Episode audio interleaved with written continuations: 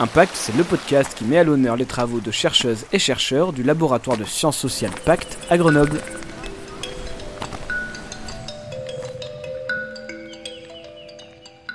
Bonjour à toutes et à tous et bienvenue dans ce nouvel épisode de Impact, le rendez-vous du laboratoire de sciences sociales Pacte à Grenoble. Un mercredi sur deux, retrouvez un nouvel entretien de 15 minutes avec un ou une chercheuse. Dans ce sixième rendez-vous, je reçois Magali Talandier. Elle est professeure des universités membre de l'équipe de recherche Ville et Territoire au laboratoire Pacte. Elle préside le comité scientifique Capital Verte et Transition, créé à la demande de la métropole et de la ville de Grenoble. Elle a aussi réalisé un travail dans le cadre du programme POPSU, financé par l'agence interministérielle PUCA. Cette recherche fera bientôt l'objet d'un article coécrit avec Katina Calixte dans la revue d'économie régionale et urbaine et s'intitule Résilience économique et disparité territoriale, quelles leçons retenir de la crise de 2008 Bonjour Magali Talandier. Bonjour. Et merci beaucoup d'être avec nous aujourd'hui. Bah de rien, ça me fait plaisir. Alors cette étude là dont je parlais en introduction, elle est publiée dans le contexte d'une nouvelle crise économique qui s'annonce à la suite de la pandémie que nous vivons actuellement, alors même que tous les pays européens n'ont pas encore récupéré de la crise de 2008. De nombreuses études qui ont déjà été publiées se sont attachées, elles, à l'étude de l'impact économique, alors sur différentes échelles, hein, au niveau européen, national ou régional. Vous, vous proposez une étude beaucoup plus fine sur le territoire métropolitain. Pourquoi est-ce que vous vous attachez à cette échelle? Alors, la crise de, de 2008, mais comme aussi euh, celle que l'on vit actuellement, est souvent euh, relue, euh, réanalysée au prisme des territoires, au prisme de la géographie. Et ce qu'il a été beaucoup dit après la crise de 2008, c'est que finalement les métropoles, donc c'est-à-dire euh, les métropoles institutionnelles, hein, nos grandes agglomérations françaises, si vous voulez, que ces métropoles ont mieux résisté à la crise que les autres territoires et qu'il s'ensuit des incidences, des conséquences en termes de disparité territoriale, euh, les métropoles se développant finalement euh, contre ou sans le reste du territoire. Donc c'est sur cette lecture un petit peu euh, binaire et à mon sens euh, caricaturale, hein, c'est ce que montre l'article, que l'on a voulu revenir en reprenant tous ces éléments euh, chiffrés et cartographiés pour vraiment déceler ce qui se joue en termes d'inégalité territoriale quand des crises économiques du type de celle de 2008, mais aussi bien sûr de celle que nous vivons aujourd'hui, se passent, tout simplement. Est-ce que vous pouvez nous résumer, s'il vous plaît, l'impact de la crise sur ces territoires métropolitains et finalement, quelles leçons on en tire pour euh, la crise qui arrive? Oui, alors ce que nous avons euh, constaté, c'est que derrière déjà, ce que je disais, ce résultat un petit peu global qui a été largement euh, véhiculé sur les métropoles ont mieux résisté à la crise que les autres territoires, se cache de fortes disparités. C'est-à-dire qu'il y a certes des métropoles, comme on dit, qui ont été extrêmement résistantes, euh, qui ont même été finalement que très peu impactées par la crise de 2008, qui a été une crise forte, hein, où, vraiment euh, de, nombreux emplois ont été détruits en France. Donc en effet, quelques métropoles s'en sont bien sorties. C'est Toulouse, c'est Lyon, c'est à une autre échelle euh, le Grand Paris. Donc oui, des grandes métropoles françaises s'en sont bien tirées. Par contre, plein d'autres ont connu des situations beaucoup plus difficiles. Je pense à Grenoble, hein, euh, que, nous connaissons bien et dans laquelle nous travaillons, mais c'est le cas aussi euh, de villes de taille plus petite comme Saint-Étienne ou comme Rouen, ou bien encore Montpellier et Strasbourg, qui ont connu des capacités de rebond et de rattrapage une fois que la crise était passée, euh, à des rythmes finalement pas toujours aussi dynamiques euh, que ce que l'on aurait pu le croire. Donc, donc des situations très contrastées qui, derrière un grand résultat global, finalement, sont beaucoup plus nuancées. L'autre leçon aussi, c'est de voir si euh, les autres territoires finalement non métropolitains sont globalement non résistants, non résilients. Bon, là encore, beaucoup de choses à distinguer entre des territoires épargnés par la crise parce que c'était notamment des territoires résidentiels, touristiques ou spécialisés dans des activités non impactées, et puis des territoires, alors toujours un peu les mêmes, et c'est là aussi qu'on tire la sonnette d'alarme, euh, des territoires au contraire extrêmement pénalisés. Et ces territoires extrêmement pénalisés, ce sont des anciens territoires industriels, c'est beaucoup de territoires euh, situés dans euh, le cadre nord-est de la France. Et là, ce que l'on dit, c'est que ces territoires, par exemple, en 2020, quand la crise de la Covid frappe encore une fois euh, l'économie euh, française et bien sûr la mondiale, on a des territoires en France qui n'avaient toujours pas récupéré leur niveau d'emploi de 2007, et donc des territoires où la situation sociale des habitants est extrêmement difficile, avant même, vous voyez, cette crise-là. Donc là, c'est vraiment appel à la, vigilance hein, des décideurs sur ces territoires extrêmement pénalisés. Donc, en, regard de tout ce que vous venez de nous dire, quelles conclusions vous tirez finalement sur les inégalités territoriales? Oui, donc l'article, en effet, euh, vraiment met l'accent sur cette question de la crise économique et des inégalités territoriales en montrant que finalement, les inégalités ont augmenté, mais peut-être pas tant comme on le croyait, c'est-à-dire entre des métropoles qui sont sorties systématiquement et des territoires non métropolitains qui seraient extrêmement pénalisés.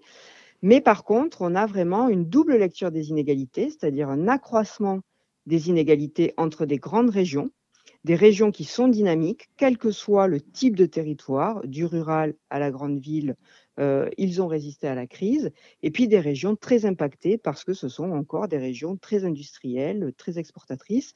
Et là, que l'on soit métropole ou petite ville ou espace rural, on a souffert de la crise. Ce qui est intéressant aussi, c'est de voir en termes de temporalité comment on, variait ces, questions d'inégalité, parce que en début de crise, soit la région résiste, soit elle ne résiste pas, et tout le monde est un peu logé à la même enseigne. Mais en fin de période, c'est-à-dire quand on a une reprise économique, dans les régions les plus touchées, les métropoles se ressaisissent, les métropoles ont des atouts qui leur permettent de rebondir, alors que les territoires non métropolitains de ces grandes régions industrielles restent extrêmement euh, touchés, euh, n'arrivent pas à récupérer le taux d'emploi qu'ils avaient avant la crise. Et donc, on voit là des inégalités, vraiment des fractures. Hein. on peut vraiment parler de fractures territoriales entre ces espaces non métropolitains, industriels, productifs, nos anciennes euh, villes industrielles, et le reste du territoire national, et, le reste aussi des métropoles de leur région. Donc là, il y a vraiment une urgence euh, à agir et, à accompagner ces territoires extrêmement vulnérables euh, qui sont, euh, encore une fois, là, hein, avec la crise de la Covid, très, très touchés. Quelles sont les solutions que, qu'on pourrait apporter à ces territoires qui sont déjà pénalisés par la crise de 2008 pour la crise qui arrive?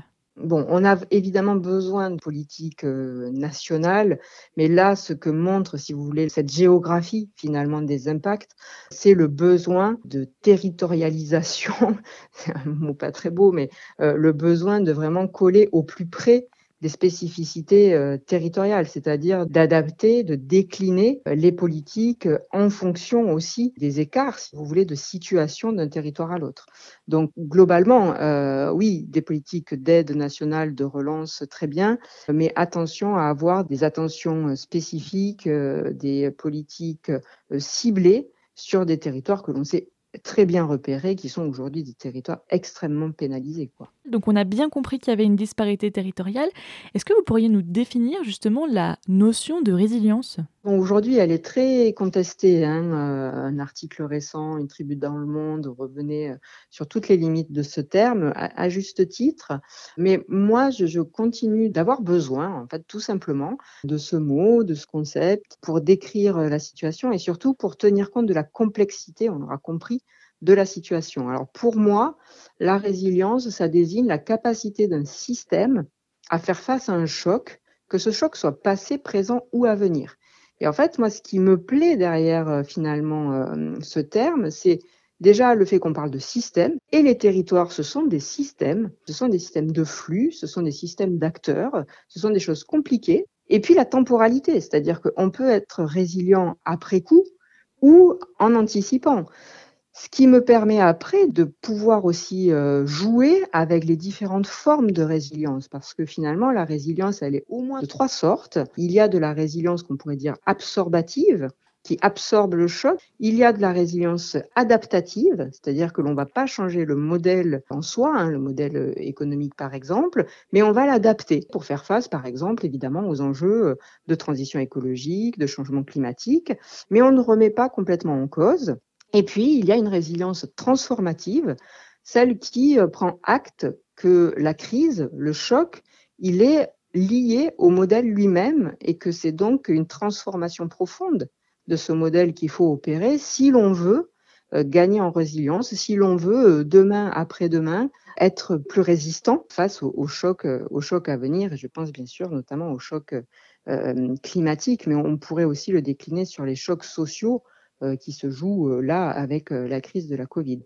Et ce qui est vraiment très intéressant justement avec la définition que vous venez de nous donner, le terme de système de territoire veut donc dire qu'il faut comprendre le territoire avant de proposer des solutions et on comprend bien donc que les politiques publiques doivent être appropriées pour chaque territoire qu'ils considèrent et que tous les territoires sont différents finalement.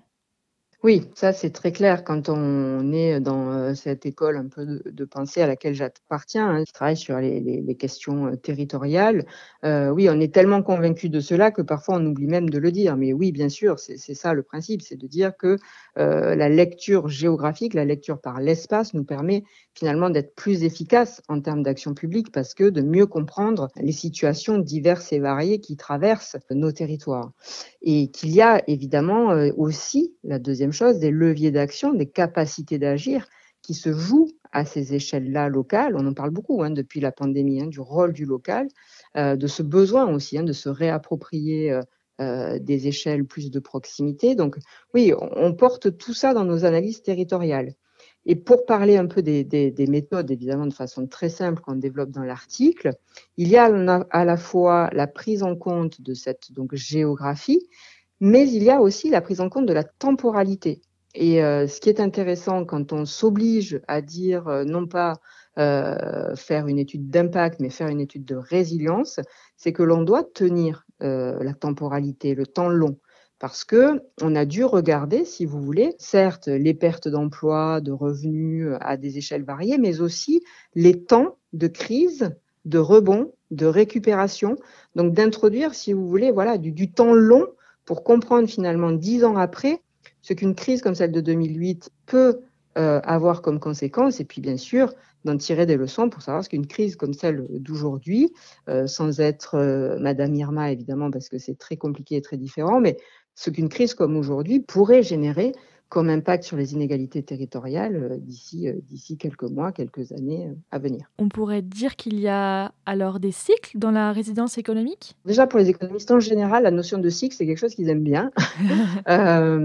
donc en effet, et là la, la, traduction économique du terme de résilience, c'est cycle de résilience économique.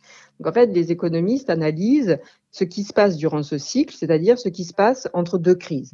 Euh, voilà, quelles ont été les capacités de rebond, de récupération, comme je le disais, euh, quelles ont aussi été les, les, les bifurcations de trajectoire. Ça, c'est intéressant. C'est-à-dire, certes, un territoire a réussi à rebondir ou pas, mais quand il a rebondi, quelles sont les transformations qu'il a opérées pour pouvoir rebondir. Donc voilà, donc l'idée de cycle en économie est, est, quelque chose en effet qui est très présent et que l'on retrouve dans les travaux sur la résilience économique. Tout à fait. Merci beaucoup pour euh, toutes ces précisions sur la résilience économique. Dans Impact, euh, on a une question fil rouge à nos entretiens euh, avec les chercheuses et chercheurs du laboratoire Pacte. Alors je vous la pose, Magali Talandier. Comment est-ce que cette crise de la Covid, elle a affecté vos travaux et vos manières de travailler? Alors moi, je, bon, bien sûr, on est très, on est très marqué, je pense, en sciences humaines et sociales par par cette crise qui vient, euh, qui vient bousculer euh, énormément de choses dans nos pratiques.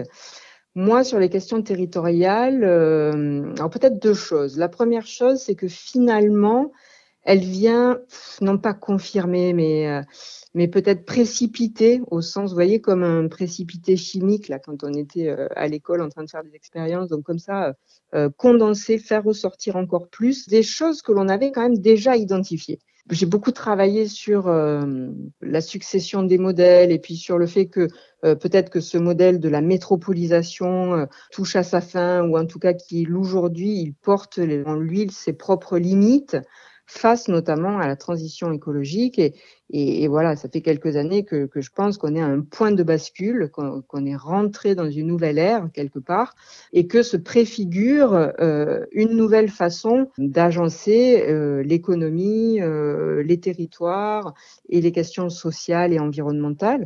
Essayé d'écrire un petit peu ce que pouvait être ce monde d'après, sans le nommer comme ça, avant la crise de la Covid. Mais voilà, avec un jeu d'hypothèses sur ce que pourrait être justement l'après-métropolisation. Et là, c'est un peu toutes les questions qu'on se pose aujourd'hui. Le deuxième aspect euh, concerne plus notre rapport à l'habité, c'est-à-dire les pratiques résidentielles.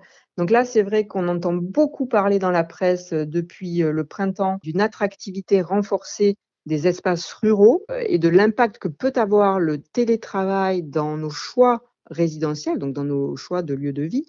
Euh, donc ça, ce sont des recherches tout à fait stimulantes. Elles, ne sont pas nouvelles hein, non plus. On a fait beaucoup de choses sur euh, cette question des migrations vers les espaces ruraux, mais euh, la Covid, le télétravail rebat un peu les cartes et nous oblige à repenser ces questions-là à l'aune d'autres données bien sûr, mais aussi d'un autre contexte global. Et oui, c'est très politique effectivement et il faut s'y intéresser.